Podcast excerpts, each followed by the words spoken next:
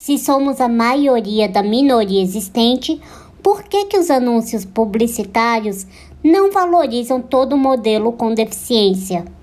Vamos entender o porquê que isso acontece até hoje. Começa agora na Bossa 9. Moda em rodas. Atitude, diversidade e estilo sobre o universo da moda. Você encontra aqui. Moda em Rodas, com Heloísa Rocha.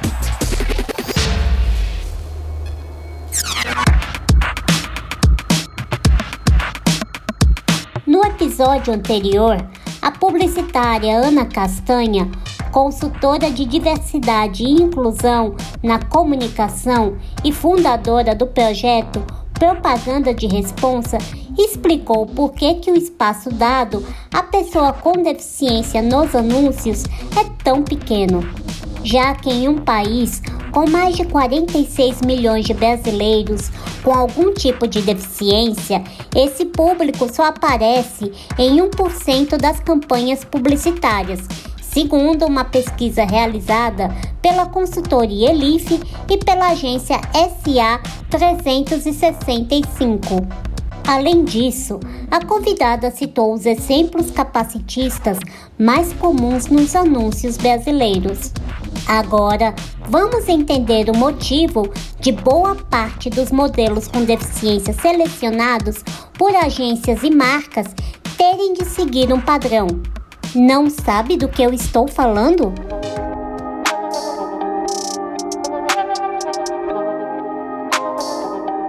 Preste atenção, porque quando um corpo com deficiência aparece em um anúncio, é geralmente jovem, magro, branco e usuário de cadeira de rodas. Como se outras deficiências e outros corpos com deficiência não existissem no mundo. E Ana diz que a busca pelo padrão, até para quem está fora dos padrões, não é uma exclusividade apenas do universo da pessoa com deficiência. Uh, isso acontece muito com outras, outras interseccionalidades, né? Se vai ter uma mulher negra numa campanha, ela não pode ter cabelo crespo, não pode ter o nariz largo, tem que ter traços bem mais ocidentalizados e menos negroides. Né? Então a pele também não pode ser tão retinta. Então, o que você falou sobre ter padrão para as pessoas que estão fora do padrão é exatamente a mesma coisa. Você não vê outros tipos de deficiências sendo retratadas nas campanhas publicitárias que não seja uma pessoa que utiliza uma cadeira de rodas. Porque isso ainda é o padrão. É o tipo de deficiência com o qual as pessoas que trabalham na comunicação, e de uma forma geral, uh, sabem lidar é o tipo de deficiência com qual elas estão mais acostumadas. E ela explica o porquê que outras deficiências não são padrões para as pessoas que trabalham na comunicação. Com outras, elas não estão ainda, porque elas não convivem com o diferente. Para elas, o lugar comum é uma pessoa numa cadeira de rodas, mas uma pessoa cega, uma pessoa surda, ah, uma pessoa com uma deficiência intelectual. Elas não estão acostumadas, elas não sabem se comunicar com essas pessoas. Então fica muito difícil de inserir algo nessa campanha que nem elas mesmas entendem. Ah, então, no mesmo caso, eu, repito o caso da mulher negra. É, se é para ser negra, tem que ser do jeito, entre aspas, certo. Se é uma pessoa com deficiência, entre aspas, certo. Além do pouco espaço e da escolha de um único perfil, os modelos com deficiência também enfrentam outro problema: a remuneração. Quando convidados para participarem de alguma campanha, o indivíduo com deficiência se depara com estúdios e locais inacessíveis e, quando pagos, recebem muito menos do que um modelo sem deficiência. E eu perguntei a Ana o porquê que isso acontece.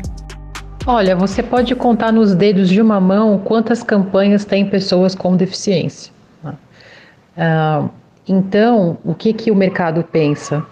Já que eu vou colocar essa pessoa, essa pessoa não tem tantas oportunidades do que pessoas sem deficiência, eu posso pagar o que eu quiser porque ela nem isso tem. Ah, então, existe essa grande desvalorização. Vou dar um paralelo, né? Mulheres negras ganham menos que mulheres brancas, justamente só por serem negras, porque são negras. Então, muitos modelos e muitos modelos com deficiência recebem menos simplesmente porque têm uma deficiência. Então, essa ideia de que eu estou fazendo um favor, estou fazendo uma caridade, a pessoa pegue se ela quiser.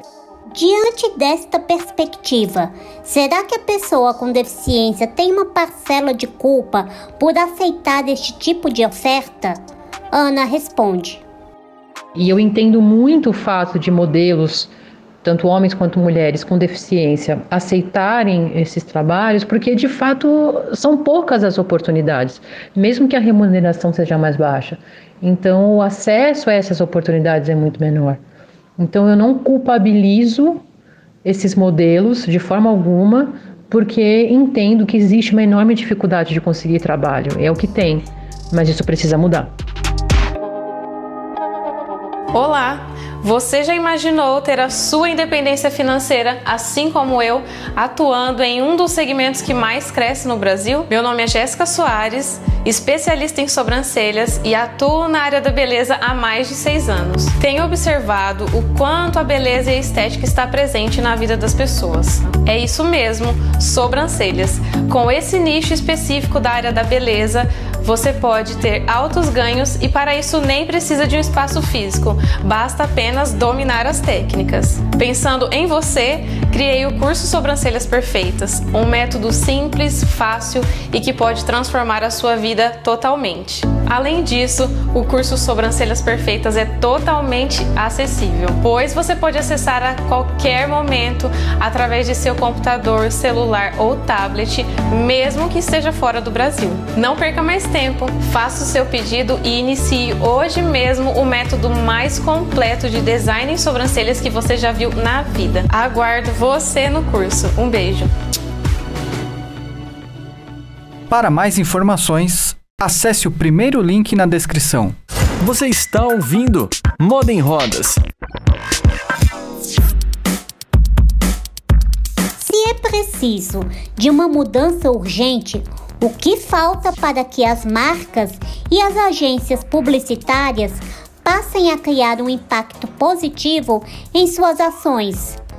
Eu acho que a questão não é só a publicidade, mas é um trabalho das empresas e das marcas também.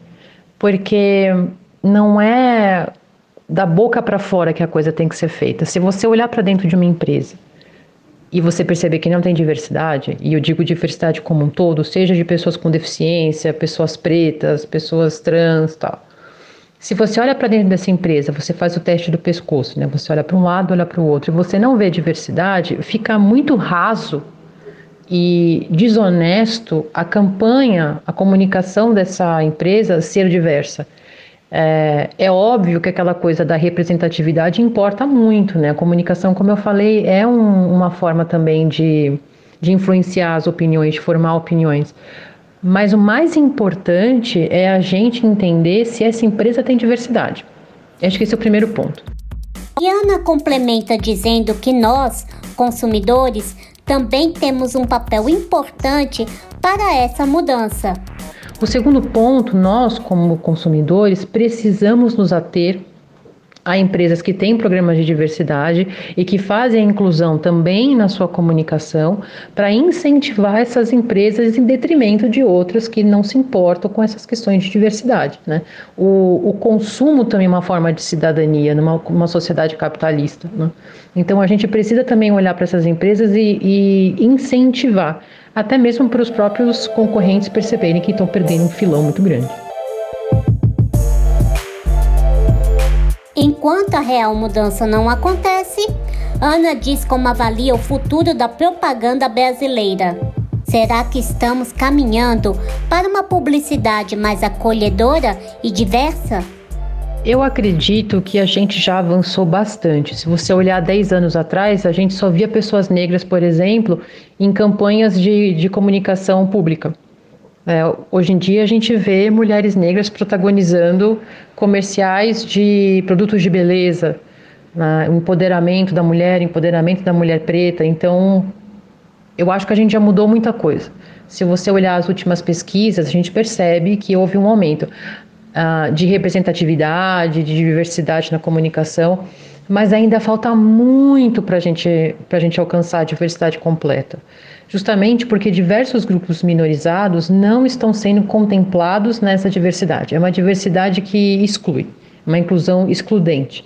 Eu escolho grupos minorizados que eu acho que são a bola da vez e faço uma campanha para a bola da vez. Então, não é assim que se faz as coisas. Quando a gente fala de diversidade e inclusão, a gente precisa entender de todos os grupos minorizados, absolutamente todos, para que a gente possa ter a representatividade de fato. Então, em relação a, ao que vem sendo feito, eu acho que a gente avançou muito. Porém, ainda falta muito, principalmente para as pessoas com deficiência poderem toda a sua pluralidade e também a sua singularidade também serem representadas na comunicação. E para encerrar a sua participação, a publicitária Ana Castanha convida a todos a conhecerem o Propaganda de Responsa.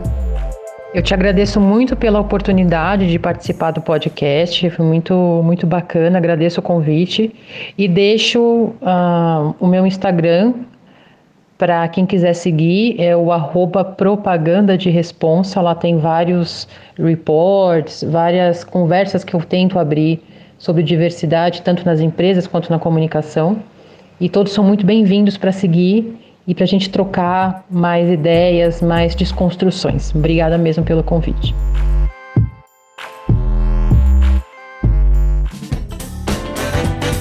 Moda em Rodas, com Heloísa Rocha. Além do projeto, a Fagos, consultoria da ANA, lançou recentemente um web app gratuito para empregar pessoas de grupos minorizados que atuam nas áreas de comunicação, tecnologia e marketing.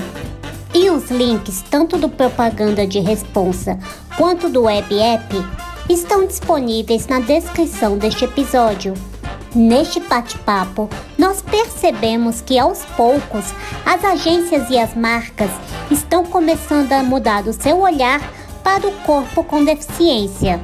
Mas não adianta apenas a marca vender a imagem de ser diversa e não assumir a diversidade como política, e isso se chama Death Money. Queremos estar à frente e nos bastidores dos anúncios, e além do mais, Queremos sentir que o produto ali presente nos representa e foi projetado para nós. Será que é pedir muito? Eu sou Heloísa Rocha, do Moda em Rodas, para Bossa 9. Você ouviu Moda em Rodas com Heloísa Rocha. Saiba mais no Instagram, arroba Moda em Rodas.